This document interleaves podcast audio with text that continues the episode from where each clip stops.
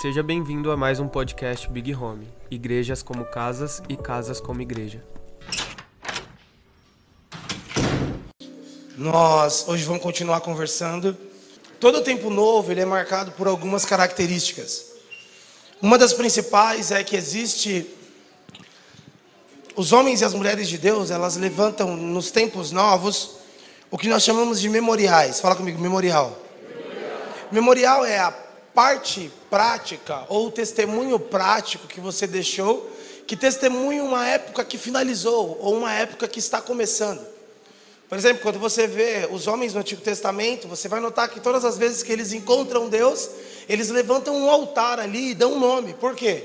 Eles estão marcando sobre aquele lugar um memorial. O dia que o Senhor nos visitou, o dia que Deus falou conosco. E hoje em dia nós somos homens de poucos memoriais, por mais que Deus queira nos transicionar muitas vezes. Então, na maioria das vezes, nós não sabemos para onde voltar onde temos que nos, quando temos que nos lembrar. Eu me lembro que teve uma época que eu estava bem perdido assim na minha vida e um pouco confuso com algumas coisas e eu decidi fazer algo, eu decidi ir no morro. E não só ir no morro, eu decidi ir na rua que ficava a primeira igreja do meu pai, onde a DT começou. E não só isso, entrar lá e subir no andar onde a primeira reunião aconteceu. Por quê? Porque aquele lugar ela, ele é um memorial, ele é um testemunho, ele é um marco ele me lembra de algo. Por exemplo, quando o profeta Davi, quando Davi, o rei Davi cai, o profeta vai falar com ele. Quando ele vai falar com ele, o profeta não faz nada mais, nada menos do que lembrar Davi de um memorial. O memorial devolve para Davi a roupa de pastor e tira a roupa de rei. Porque na roupa de rei ele adulterou, na de pastor ele cuidava de ovelhas. Vocês estão aqui? Então, esses memoriais, eles são muito importantes porque vira e mexe você precisa voltar neles. Então, presta atenção aqui, vocês estão aqui, né? Quando nós vamos falar sobre vida cristã, nós precisamos entender que existem ciclos. Por exemplo, no Antigo Testamento, Deus prende Israel em um ciclo de sete.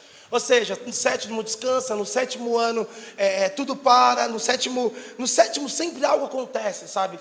Deus estabelece as coisas dentro de um ciclo. Por exemplo, a criação revela o caráter de Deus, mas também revela como que Deus cria as coisas dentro do seu ciclo, dentro da sua ordem, dentro da sua lei, dentro da sua palavra. E quando nós vamos pensar isso, nós temos que imaginar que algumas estações da nossa vida são cíclicas. Por exemplo, se o diabo sabe que você tem uma fraqueza na sua área sentimental, vai por mim, você não vai ter um ataque ali uma vez na vida. Na realidade, de ciclos em ciclos, aquela área da sua vida vai ser atacada. Por isso que a sensação que você tem é que você nunca venceu aquilo, mas não é isso, é que existe um ciclo. Vocês estão aqui? Então, de tempos em tempos, nós somos afligidos nos mesmos lugares, porque existe ali talvez uma fraqueza latente, existe ali talvez é, uma fenda, uma brecha que o diabo, vez após vez, tenta entrar. Então, na realidade, não é, vamos lá, pensa comigo, não é que nós não estamos recebendo pressão em outras áreas da vida, é que nós recebemos pressão em todas as áreas, só que sempre essa tem uma fenda. Então algumas pessoas elas dizem, cara, eu tenho um problema na vida sentimental e eu estou cansado disso. Não, você nunca vai vencer isso no sentido de não, não vai acontecer mais pressão nesse lugar. Na realidade, todas as vezes que vier pressão sobre todos os lados, o lado que vai mais forçar é onde tem uma fenda. Vocês estão entendendo? Então, só que tem algo muito legal, que todas as vezes que existe uma aprovação, ou uma tentação. Nós já conversamos sobre tentação e provação? Já. Quando nós conversamos sobre tentação e provação, provavelmente eu devo, eu devo ter falado para vocês que toda tentação é um pré de um próximo nível. Ou seja, todas as vezes que nós vamos iniciar algo novo, o que antecede isso não é uma celebração, o que antecede isso é uma grande tentação. São dias de grande pressão, são dias de grande prensas. E é isso, por quê? Porque a uva está sendo pisada, o trigo está sendo moído. É o que nós precisamos para essa nova estação, para que isso nasça. Mas o Jeff ter ido para a praia é um sinal de uma nova estação. Porque o Jeff é um homem de governo da nossa casa. E quando um governo transitona, tr transitona, quando o governo transiciona, todas as peças se movem. Ou seja, quando Moisés morre, parece que um homem morreu, mas na realidade um governo saiu, e porque saiu, todo o corpo precisa ser reorganizado. Então Josué, que talvez era o homem mais comum, agora é um cabeça. Toda organização começa a se renascer e se remontar. Então as transições elas são marcadas primeiro por memoriais. Eu me lembro que uma vez eu estava eu estava em Arapongas com o Christian. E ele falou assim para mim, cara, teve uma época na minha vida que Deus falou muito comigo. Aí eu falei, que época? Aí ele falou assim, na época que eu dei a minha guitarra de 7 mil reais. Por que, que ele falou isso? Porque por mais simples que seja, aquela guitarra foi um memorial de um tempo. Então, na maioria das vezes, quando nós vamos falar sobre super, super seed, o que nós estamos querendo fazer não é só trocar presentes e ganhar muitas coisas e chorar. Nós estamos querendo levantar memoriais. É, eu me lembro desse dia, por quê? Porque eu coloquei preço nele. Eu coloquei custo nele. Eu me lembro dessa estação porque eu carreguei ela de preço. Eu carreguei ela de custo. Mas na maioria das vezes nós vamos vivendo vez após vez, ano após ano, e nós não temos como marcar ou voltar em algum lugar para lembrar do que Deus fez. Por quê? Enquanto Deus fazia, nós não levantamos nada.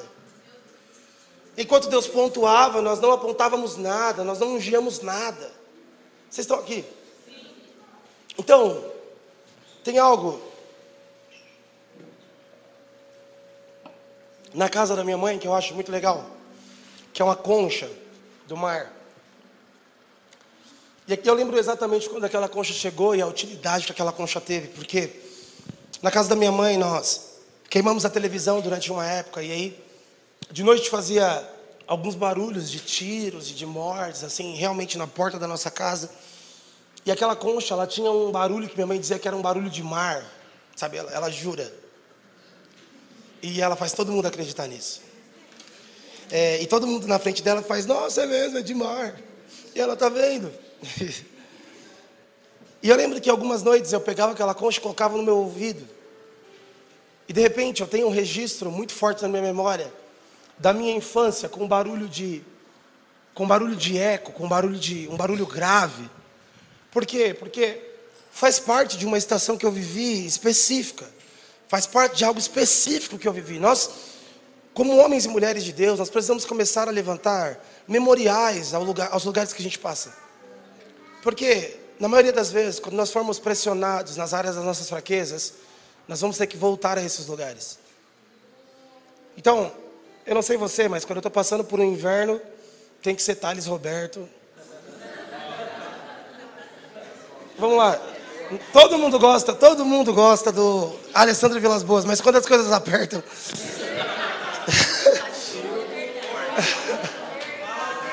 mas todo dia o pecado vem. Como é que é no colo do meu pai? Nossa, essa. Gente, é essa. Você chega em casa, mesmo sem entender.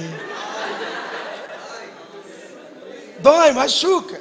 É o hino que a gente quer colocar no set do culto? Não, mas a gente sabe que aquela música marcou uma estação, foi um memorial de uma época.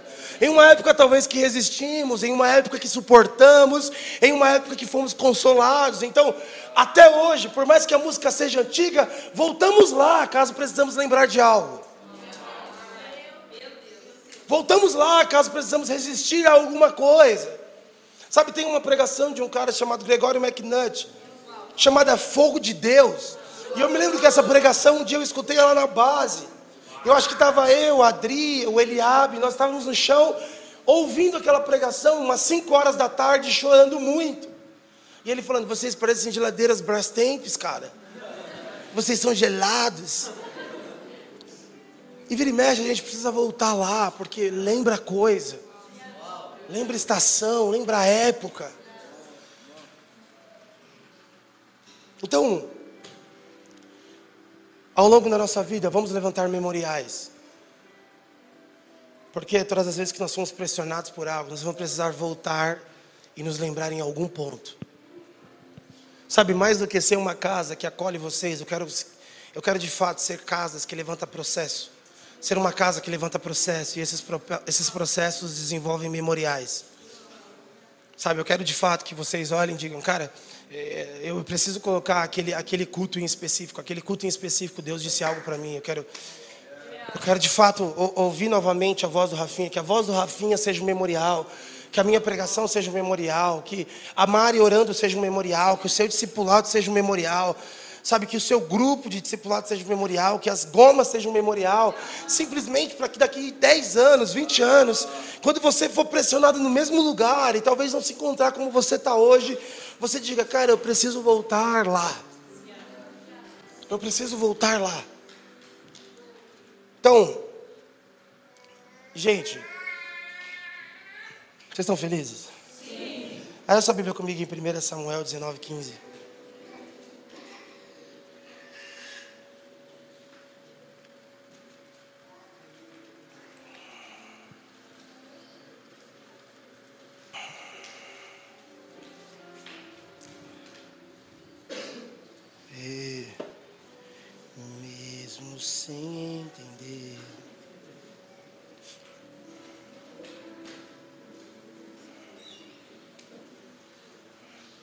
1 Samuel.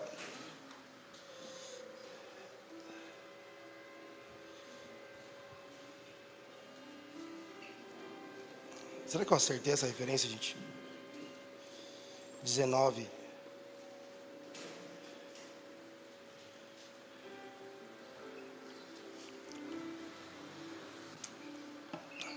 Eu acho que eu errei a referência, tá?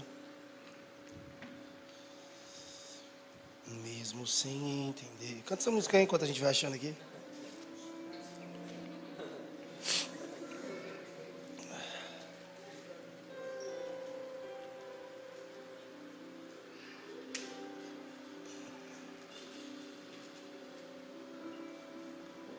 Isso.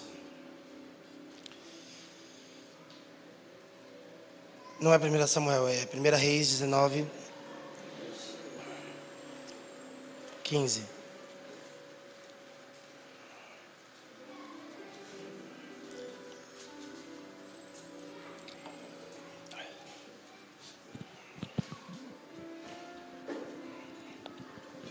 Primeira Reis 19, 15. E disse o Senhor: Vai, volta pelo caminho para o deserto de Damasco.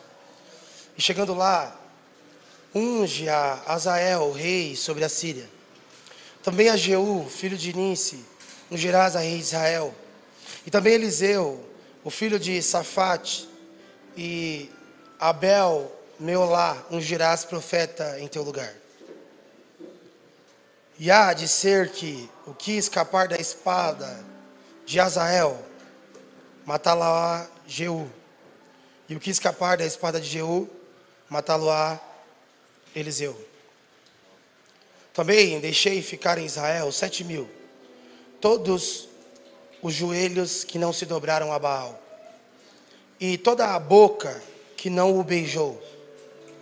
Partiu, pois, Elias dali e achou Eliseu, filho de Safate, que andava lavrando com doze juntas de boi adiante dele. E ele estava com a doudécima e Elias passou por ele e lançou a sua capa sobre ele. Então deixou ele os bois e correu após Elias. Sabe, 1 Reis 19 é um dos textos que eu mais gosto, porque algumas coisas acabaram de acontecer. O profeta Elias é um dos profetas mais violentos de todo o Antigo Testamento. Na realidade, quando um homem vem preparar o caminho de Jesus, todo mundo pensa que é Elias, porque o testemunho de Elias foi tão forte que só um homem como Elias conseguiria preparar um caminho para que o Messias viesse. Só que existe algo, existe uma diferença entre você ser de Deus e entre você prolongar o que Deus te deu. Existe uma diferença entre você viver coisas de Deus e você prolongar coisas que Deus te deu. Na maioria das vezes, como eu estava falando, nós somos experts em viver experiências e termos é, revelações e tudo mais, mas o homem de verdade, a mulher de verdade de Deus, não é aquela que tem uma caixa de memórias com diversas coisas, é, sobre coisas que viveu, ou coisas que passou, ou histórias bizarras. Um homem de Deus e uma mulher de Deus de verdade é alguém que contém memoriais, mas, sobretudo, prolongou a mensagem em alguém, transferiu a mensagem em alguém. Imagina, Elias acabou de fazer uma das coisas mais incríveis. Ele desafiou os profetas de Baal, ele, ele tirou chacota de Baal diante de todo o povo. Se você não sabe, essa época, Roboão e Jeroboão tinham dividido os reinos. Existia uma divisão absurda em Israel, ao ponto do povo ter se esquecido de quem era o Deus de Israel e de repente todo mundo se reúne ao redor daquilo e vê que o Deus de Abraão, de Isaac e de Jacó, e preste atenção, o Deus de Abraão, de Isaac e de Jacó, por que, que é importante nós entendermos que é o Deus de Abraão, de Isaac e de Jacó? Porque esses três nomes dizem algo, um Deus que prolongou sobre os tempos, um Deus que foi transferido de pai para filho. Esse Deus manifesta fogo sobre um lugar. Então Elias tem um dos registros mais bizarros, porque depois disso, Elias pega uma espada e mata 400, 300 profetas de Baal. E todos os homens ficam assustados, porque de repente Elias está destronando o altar de Baal. Só que existe uma mulher na época chamada Jezabel. Uh. Sabe, toda Jezabel é acompanhada de um marido. Vocês lembram do nome do marido de Jezabel?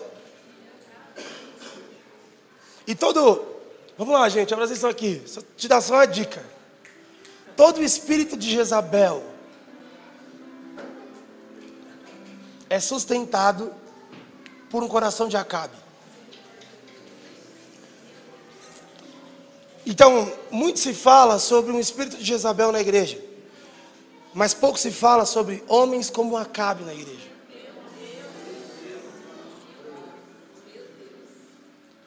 Gente, Jezabel é a manifestação pública de um homem acabe caído no escondido. Então, mas um dia eu prego sobre Jezabel.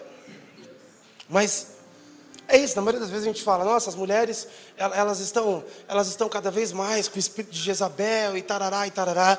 Primeiro, o espírito de Jezabel não é reservado apenas a, a, a mulheres, é reservado a todos que simplesmente se deitam com uma prostituta. Mas, sobretudo, todo o espírito de Jezabel é sustentado por um coração de Acabe um coração medroso, um coração pacato, um coração que se esconde, um coração que é omisso, um coração que não se, não se põe à frente.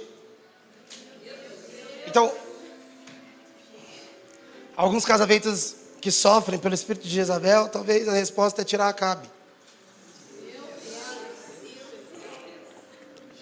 Mas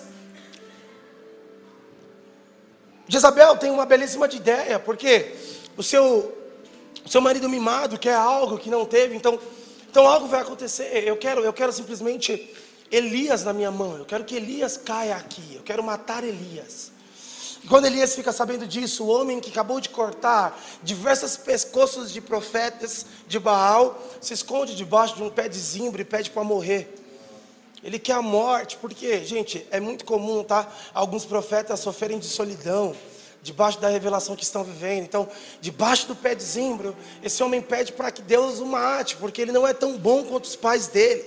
Fala comigo, as pressões vêm sempre nas mesmas áreas. Só que de repente Deus não ouve a oração dele e manda ele ficar de pé e fala: Elias, não dá para mim te levar agora, porque se eu te levo, eu levo com você a mensagem. Elias, se eu te carrego agora, eu carrego com você a porção. Elias, se eu levo você agora, você só foi um mimado diante de mim. Você só foi alguém que foi preferido diante de mim. Mas a minha ideia, Elias, não é poder citar o seu nome na história só como alguém que eu gostei. Eu preciso te incluir nela. Eu preciso fazer você prolongar algo que eu comecei em Abraão. Eu preciso fazer você prolongar algo. Então vamos lá, existe uma primeira parte de pessoas que são as pessoas que querem viver coisas, só querem ser lembradas porque viveram coisas. E existe uma segunda parte, essa que eu quero ser, que querem participar da história toda. Que querem participar da história inteira. Sabe, o livro de Hebreus só faz sentido para quem tem desejo de participar da história toda. Ok, se você quer só cantar legal, você não quer participar da história toda. Se você, vamos lá, alguém. Se você só quer ser um discipulador legal, você não quer participar da história toda. Se você só quer vir ao culto de domingo, você não quer participar da história toda. Os que desejam participar da história toda, eles têm duas coisas: eles conhecem passado e eles têm expectativa de futuro. Ou seja, existe uma nuvem de testemunha que os cerca. Eu estou na expectativa porque o que eu recebi está sendo assistido por Elias, Abraão, está sendo assistido por Josué, está sendo assistido por Isaías, está sendo assistido por Pedro, está sendo assistido por Paulo. Ou seja, eu entrei na coisa mais perigosa da minha vida prolongar a mensagem dos apóstolos. Prolongar a meu Deus, eu estou dizendo que esses homens foram mortos. E a escrita que tem para nós é: vocês ainda não resistiram até o sangue. Ou seja, o nível da supervisão pagou um preço maior do que a nossa vida, do que o nosso estilo de vida, do que a nossa cultura. Só que existe essa nuvem de, de testemunhas que estão ao nosso redor dizendo: prolongue a mensagem. Então, de verdade, algumas pessoas ficaram muito tristes, disseram assim para mim: Ah, o Jeff vai embora. E agora, o que vai ser?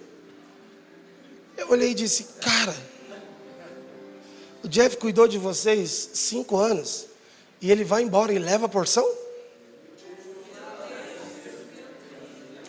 Vocês dormiram na casa dele, comeram na casa dele. Vocês chamavam ele de pai. Quando ele vai embora, vocês ficam órfãos.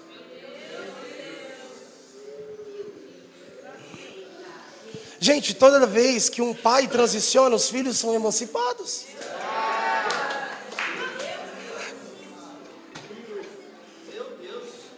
Vocês estão aqui?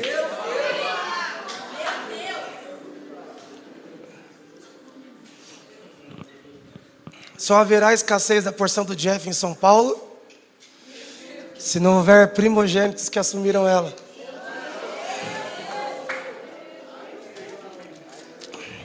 Então não me, não me venha com histórias tristes.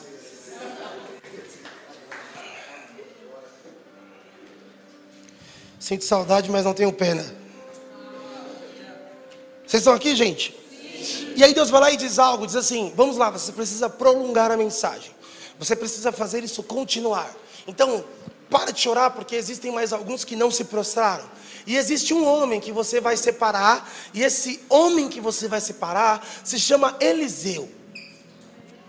Eliseu vai ser o homem que vai andar ao seu lado. Ou melhor, como a Bíblia diz, atrás de você. A Bíblia diz que o. Gente, eu tô parecendo um DJ pregando. Mas a Bíblia diz que Elias, Elias passa e passa a capa. Passa a capa. E aí, Eliseu não responde a uma ordem, responde a uma capa. Ele simplesmente se levanta e vai atrás de algo ele começa a seguir algo. Agora presta atenção, gente, porque eu de fato acho que algumas pessoas são uma grande multidão que está querendo seguir e ver o que vai dar no final. Só que o problema de ser a multidão é que todos aqueles que gritam Osana hoje, gritam crucificam amanhã. A Osana, a, a, a multidão, ela simplesmente ela é levada pelo vento que, que é conveniente. Se até os discípulos fraquejaram, quem de lá aqueles que não estavam tão perto? Mas existe um outro povo, que é o povo que quer participar da história. É o povo que canta aquela canção, me envolva na tua história, minha vida para tua glória, entendendo que essa história tem sangue de Marte. Entendendo que essa história tem peso apostólico entendendo que essa história foi profetizada lá dentro do Éden. Da sua semente nascerá um. Da sua semente nascerá um que pisará a cabeça da serpente e ela lhe ferirá o calcanhar. Ou seja, em 2022 eu estou tendo o privilégio de participar de uma história que começou no início de tudo. O Senhor me incluiu no seu plano. Sei o quanto isso é precioso para você, mas para mim isso me pega um pouco. As pessoas às vezes elas vêm falar, ah, eu desviei porque eu, eu, eu gosto do pecado, de verdade. Ô, oh, 5 e 50, mano. Você vem querer me falar uma hora dessa, antigão. 2002, ano da Copa do Mundo. Tipo, de fato, já era para nós termos alcançados uma consciência de que nós estamos tendo um privilégio. E esse privilégio começou por uma única coisa: o nosso entendimento foi iluminado pela glória que há na face de Cristo. Então eu gosto muito da canção que nós cantamos hoje, que fala sobre Atos e sobre que dura coisa é recalcitrar contra os aguilhões, porque é simplesmente isso. Todo homem é perseguidor de alguma coisa, mas, mas para alguns foi dada a graça do Senhor brilhar a sua luz. E agora nós fomos incluídos, gente. As pessoas estão falando que eu estou um pouco bravo, mas eu não estou bravo. Eu só quero que vocês parem de fazer castelinhos de areia na beira do mar e se aprofundem no que Deus está fazendo. Entrem no que Deus está fazendo. Eu quero que vocês discipulem e lembrem da mesa de Jesus na última ceia. Eu quero que você converse e reparte o pão, lembrando dos, dos homens do caminho de Emaús. Eu quero que vocês simplesmente saibam que o que nós estamos realizando é simplesmente a prolongação, é a continuação de algo. 2022 eu não estou inventando nada. Fazer isso que eu estou fazendo, Billy Graham já fez, Evan Roberts já fez. Vamos lá, gente. Paulo já fez, Pedro já fez, Isaías já fez. Pregar para um povo é prolongar, é dar continuação, é passar para a próxima geração a prática que começou há muito tempo. Mas por que temos que ter tanto zelo com isso? Porque estamos tendo a oportunidade de participar da história. Se é sobre a sua história, você canta. Se é sobre participar da grande história, você entende adoração. Se é sobre a sua história, você quer discipular. Se é sobre entender toda a história, você quer ser como Jesus. Porque não tem uma prática sequer que eu faça hoje, que eu não tenha consciência de que um dia Pedro fez isso, um dia Paulo fez isso, com qual temor esses discípulos comiam dessa ceia? Qual era a atenção que a igreja dos primeiros dias dava a um momento como esse? Quando se falava sobre vamos buscar ao Senhor, qual era a reação da igreja ao longo da história? Porque pode ser, gente, que a gente consiga ter recebido deles a placa e o nome, mas não a identidade. Então Elias, vocês estão aqui? Sim. Então Elias levanta esse homem chamado Eliseu. Só que, segunda Reis, um,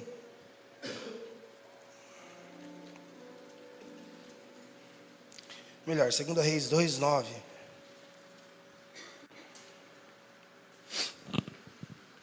Fala comigo, um coração fiel, coração fiel. tem direito a pedir. Nós pensamos que, quando vamos falar sobre discipulado, nós achamos que, eu quero te instigar, tá? Eu tenho certeza que se Deus nos tocar hoje,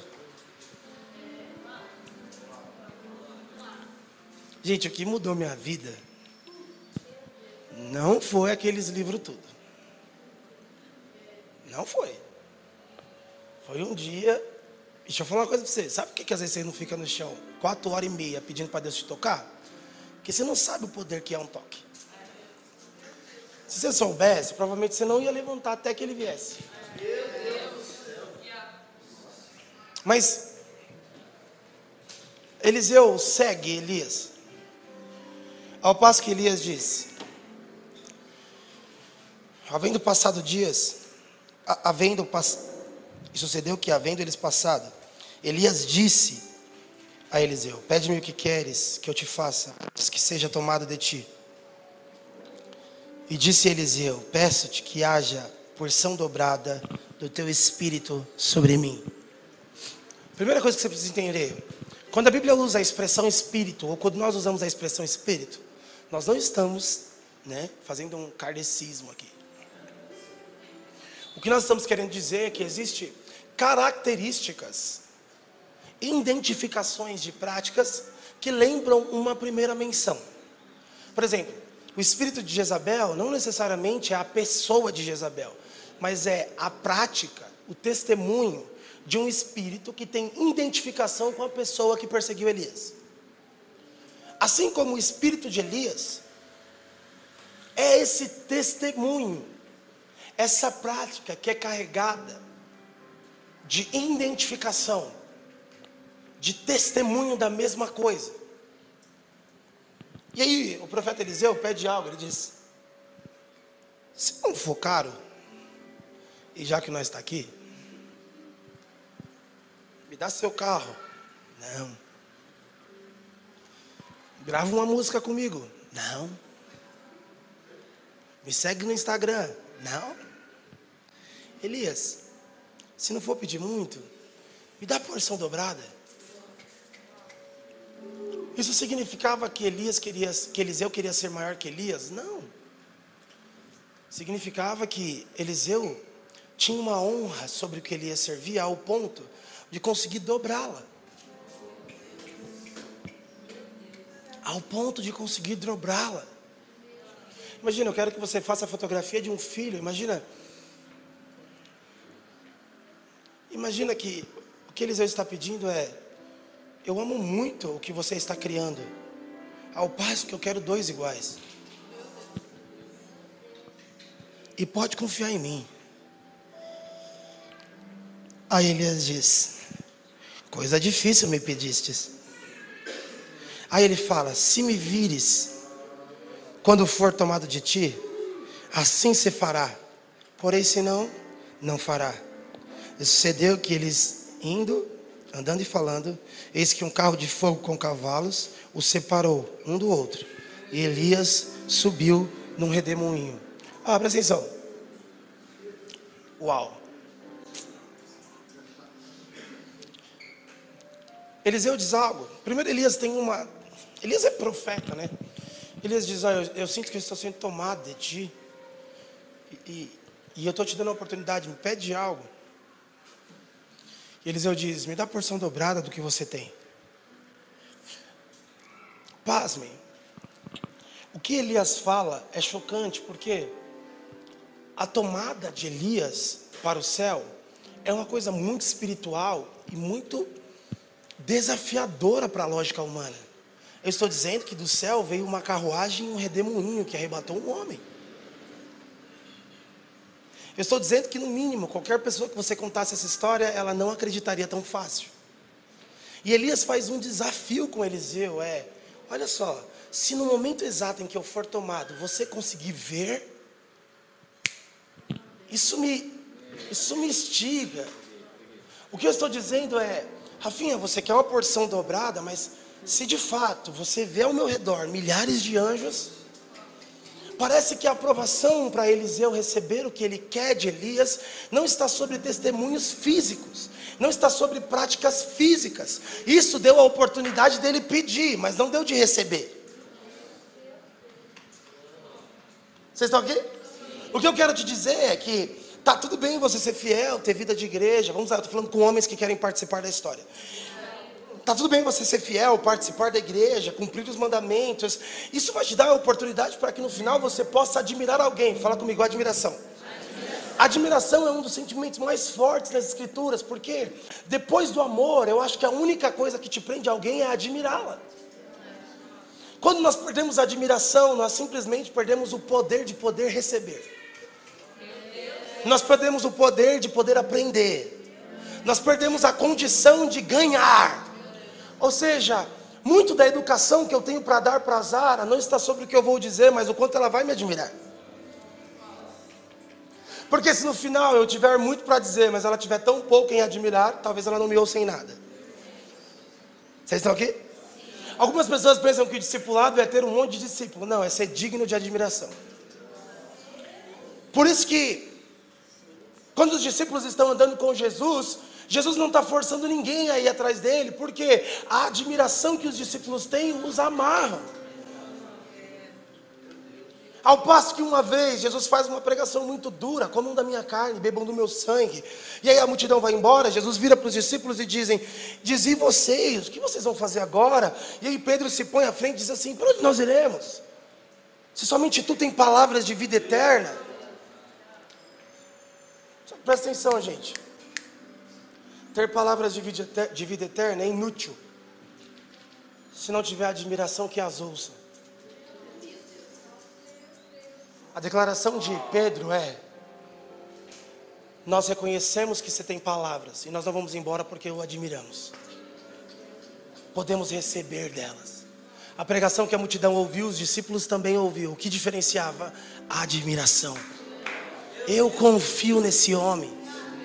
Agora, uma outra parte também que eu gosto muito de Simão, que é Simão Pedro e depois vira Pedro apóstolo. Esse homem que é levado por um caminho de discipulado, que pega um pescador e entrega um apóstolo, é simplesmente o fato de que um dia ele pergunta: Quem vocês dizem que eu sou? E essa pergunta parece ser sutil, mas dentro da cultura do discipulado ela é de suma importância, porque a revelação que você tem acerca de quem eu sou para você define o que eu posso derramar em você. E ele diz: Tu és o Cristo, Filho de Deus vivo. Aí ele fala: dissestes bem, só que o segredo não é saber quem é Jesus. O segredo é ouvir o que Jesus disse depois disso. Quem te revelou não foi carne nem sangue. Vamos lá, alguém. Nós precisamos parar de pensar que o discipulado é tão natural, tão natural que chega nem a ser espiritual. O discipulado é extremamente espiritual ao passo de eu poder dizer: Rafão, não foi carne nem sangue que te disse isso, mas o nosso Pai que está no céu. Essa é a verdadeira base de uma vida discipulável, de uma vida de discipulado é eu não só ando com a Mari, eu a admiro. Eu a admiro. E não só a admiro para poder fazer post, eu a admiro para imitá-la. Vamos lá, vamos falar sobre o princípio da imitação? Fala comigo assim: eu não quero ser, quem eu posso ser. Eu quero ser quem já foi. Essa frase ela é muito básica, mas é: eu estou fugindo do meu potencial. O meu potencial é perigoso demais. Eu tenho potencial até para ser assassino. Eu tenho potencial. Vamos lá, gente. Eu tenho potencial para largar minha esposa, eu tenho potencial para abandonar minha filha, eu tenho potencial para ser a pior versão do que um homem pode ser. Mas eu não quero ser quem eu posso ser. Eu simplesmente quero ser quem já foi. Porque a minha vida é prolongar uma mensagem. Sabe, no final dos meus dias, gente, escuta o que eu estou dizendo. Eu não quero que as pessoas digam assim, cara, esse cara foi o que ele quis ser. Eu quero que eles digam, gente, ele lembrou na vida dele, tudo que ele creu. Tem como estudar a história da igreja e encontrar o Rafinha lá em alguém? Vamos lá, tem como ler a Bíblia? Vamos lá, tem como ler a história de Maria e encontrar uma mulher lá que está sentada nessa cadeira? Vamos lá, eu não quero ser quem eu posso ser, eu quero ser quem já foi. Essa frase é simplesmente: nós não temos só que ler, que quebraram o vaso, eu quero ser essa que já foi. Eu quero quebrar igual ela. A prática da imitação é essa, não é que. Vocês estão aqui? Não é que eu estou abrindo mão, que eu posso ser muito criativo e que Deus me criou assim, e lá, lá, lá. E, ah, gente. Vamos lá. De verdade mesmo, vocês estão tudo com 30 anos já. Vocês têm. O relógio está no meio-dia, gente. Fala para a pessoa do seu lado, o relógio está quase no meio-dia.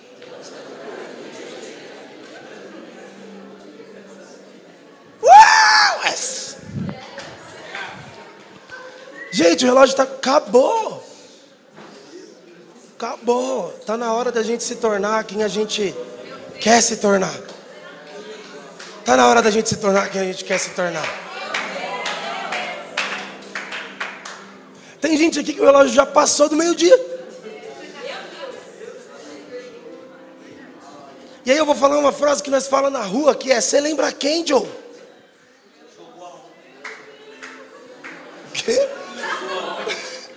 Jogou onde? Você lembra quem, velho? Vocês estão aqui, gente? Então, prolongar essa mensagem é simplesmente entender que vocês vão ficar fazendo aí. Vendaval, vendaval, vendaval, vendaval, ventinho, ventinho, ventinho. Aí vocês vão achar que o mundo gira ao redor de você. Aí você vai acreditar que todo mundo tem que te dar atenção. No final, filho, já é quase meia-noite. E aí você desperdiçou o dia inteiro de participar de uma história que vai durar depois que você for. Gente, de verdade mesmo. Tem um versículo que fala né, que a nossa vida é como uma vela na janela. Caraca, é mó pesado esse versículo. Porque é verdade, né? Meio-dia. Talvez no meu sejam umas 10. No céu é meio-dia. Umas três da tarde no pé. Viração do dia. Mas está tudo bem. Se quando anoitecer tiver óleo.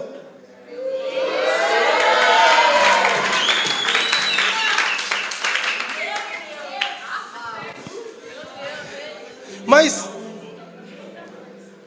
mas vamos lá, gente, de verdade. O máximo do seu potencial. Se você somar todos os prazeres que você pode viver, não se compara. Gente, é inestimável o preço de receber um convite de Paulo. Sejam os meus cooperadores. É inestimável receber convite de Pedro. Meu Deus. É inestimável receber um convite de Cristo. Então nós recebemos esse convite e falamos, vamos respondê-lo. Com zelo, não tendo a nossa história sendo feita, mas participando da história. Eu não quero ser quem eu posso ser, eu quero ser quem já foi. Eu abri mão de ser, gente, o que eu poderia ser para ser o que precisa. Eu quero ser o que precisa. Então, o profeta Elias levanta Eliseu, e Eliseu faz esse leve pedido. Eu não terminei de falar de admiração, eu acho. Mas a admiração é isso que dá a possibilidade de você receber algo de alguém. É a revelação clara de que a pessoa que está perto de você não foi carne nem sangue que a deu para você, foi o próprio Deus que proveu. A família ainda é espiritual. A família ainda é sobre um cordeiro que foi provido. A família é sobre um milagre. Então, eu não posso olhar para a vida do Rafão e falar, cara, o acaso te trouxe aqui, a explosão do acaso com nada te sentou na minha mesa. Não, é a providência para algo. Então, quando eu falo, Rafão, é, quem é essa igreja para você? O Rafão não pode buscar na história dele quem é. Ele tem que buscar nessa espiritualidade o que é isso aqui. O que define uma igreja, gente, não é o testemunho de como que a música é legal, como que eu sinto bem. De verdade, se você não se sente bem e Deus proveu isso para você, Fique aqui. Porque não é para você. Os meninos foram na F-Hop esse fim de semana. Aí o Rafão falou assim para mim aqui: Nossa, os caras aqui nem dão um sorriso. Eu falei: Ele tá carente, velho. Volta para casa que eu te dou um abraço, velho. Por quê? Claro, eu tô brincando com ele, mas. Mas a verdade é que a gente chegou uma hora que ficou tão mimadinho, mas. Não tô falando de você. Tão mimadinho, mas tão mimadinho, que a gente chega uma hora que perde tudo que é espiritual e a gente desce o nível da mensagem na nossa experiência carnal. Sabe, a gente fica, ah, não sei, não me sinto bem, não me sinto em casa, ah, é diferente, é estranho. De verdade, gente. Segue Elias, então. Vai ser discípulo de Moisés. Vai andar com Jesus.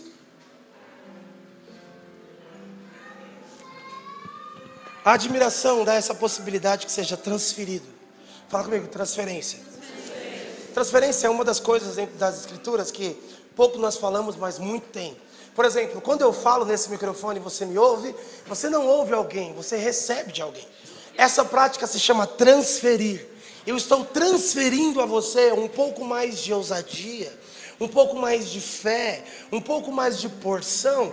Por isso que o púlpito não é para quem sabe falar, é para quem tem óleo. Porque se a prática não é oral, a prática é espiritual e transferível, eu não me importo muito pro jeito que você fala, eu quero saber o que você carrega. Então algumas pessoas dizem, ah, eu quero ser cuidado pela mãe porque ah, ela é loira, branca, nossa.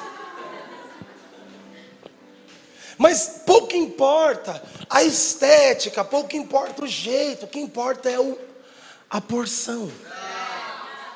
O que importa é o que tem construído em Jesus. Agora presta atenção em algo. Porção se constrói, tá? Porção se constrói. Porção se zela. E porção se recebe. Ok? Vocês sabem o que é unção? Já faz tempo que vocês não ouvem falar disso, né? Fala a pessoa do seu lado, unção. Fala mais alto, unção. unção.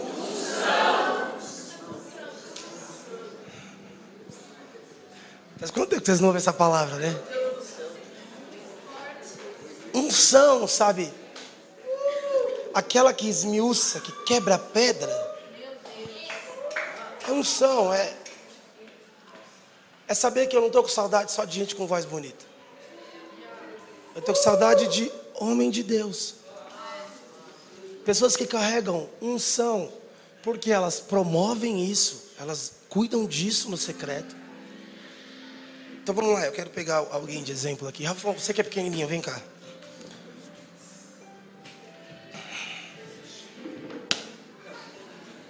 Rafão, Rafão está aqui comigo. O Rafão encontrou Jesus, e aí, quando ele encontra Jesus, ele encontra a possibilidade de construir e participar da história. Ok? Até então, Deus participou da história do Rafão. O próximo convite é o Rafão participar da história de Deus. E qual que é o preço para o Rafão entrar na história de Deus? Porção. Precisa se ter. Ok? Primeiros caminhos que o Rafão vai construir comigo, fala comigo, tripé da espiritualidade. Oração, jejum e Bíblia. Isso, gente, de verdade, você acha que isso é para você não pecar? Deixa eu falar, tem como você pecar escutando louvor, tá?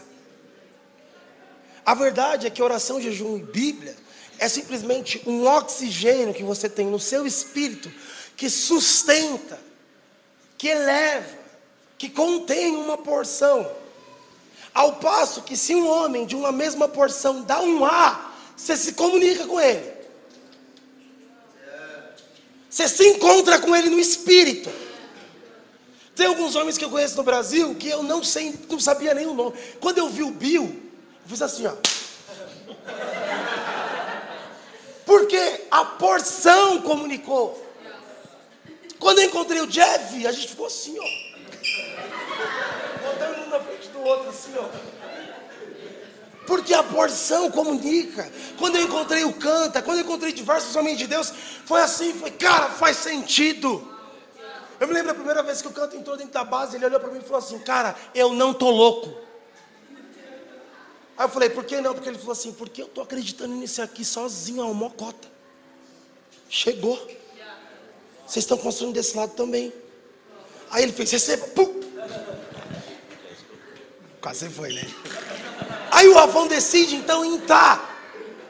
Ok? Ele vai entrar para a história de Deus. Ele quer cooperar com a história de Deus. Ele quer, ele quer ser, ele quer falar assim: Deus, eis aqui coluna. Tem fundamento e sustenta um teto. Coluna.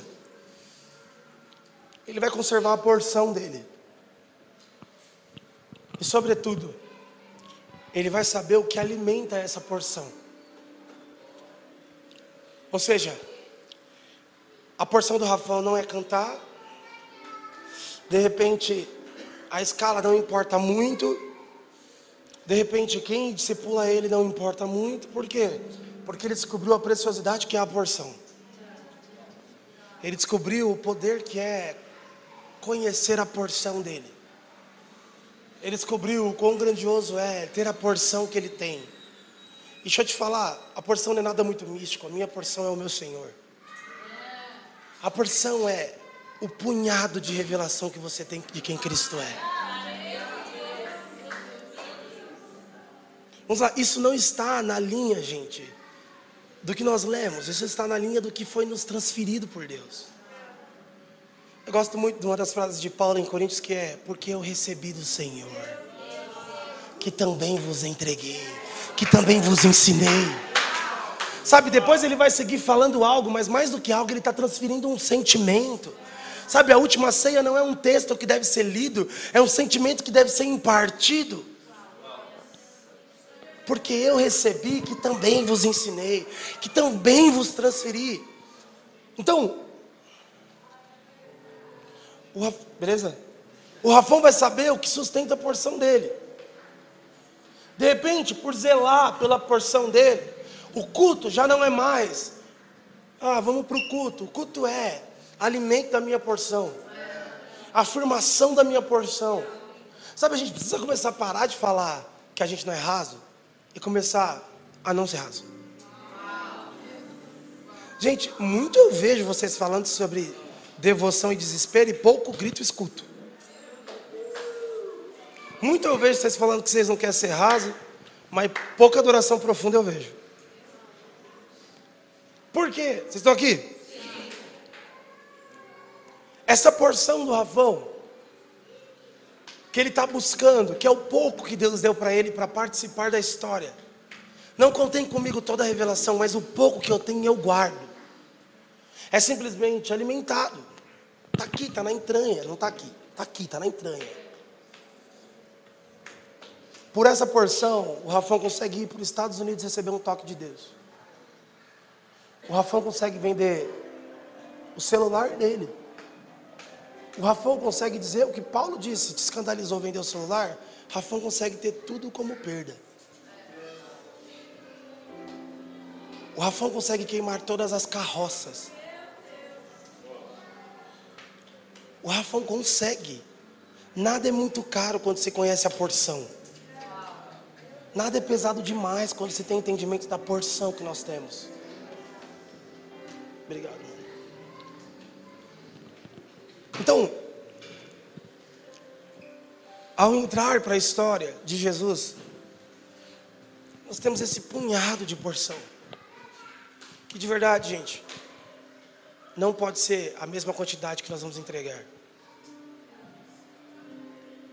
Deixa eu te falar, quando o assunto é escatologia, aquele que entrega o tanto que recebeu é inútil.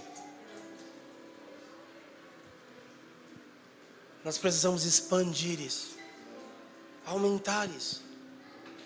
Então, às vezes, um punhadinho de, de revelação te fez ir para o culto todo domingo te fez até começar a querer entender o que é discipulado, mas isso precisa ser expandido, isso precisa aumentar. E, e aqui entra o toque de Deus e o que é uma transferência.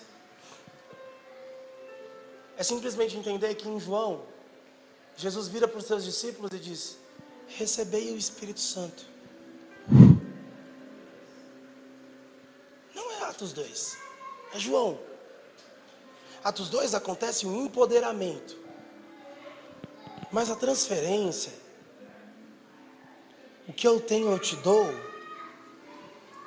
acontece lá em João. É a possibilidade de você olhar para um homem de Deus, e eu gosto dessa frase do Danduque que é saber que ele está com algo que não é dele, é para mim.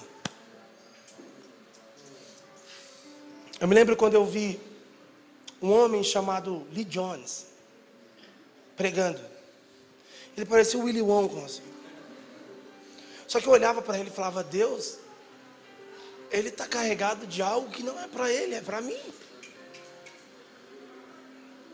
E sabe quando você está tão agraciado que você está naquele lugar, naquele exato momento, diante daquela oportunidade, diante daquela janela de Deus, que eu juro para você que no meio da pregação eu fiquei de pé. Simplesmente porque não era sobre o Lee Jones por amor em mim, é sobre ele liberar e os famintos conseguirem receber. Ou seja, todo homem e mulher de Deus que transfere algo, transfere a todos, só que só os famintos pegam. Então, vocês estão aqui? Não nos faltam pessoas que liberam. Nos faltam pessoas que desejam. Pessoas que têm o momento da pregação não só como uma parte prática, mas como uma parte espiritual. Pessoas que estão dizendo: Deus, eu pedi para o Senhor me tocar. E eu estou atento, porque se ainda hoje o Senhor passar com uma carruagem aqui, um redemoinho, eu quero ver.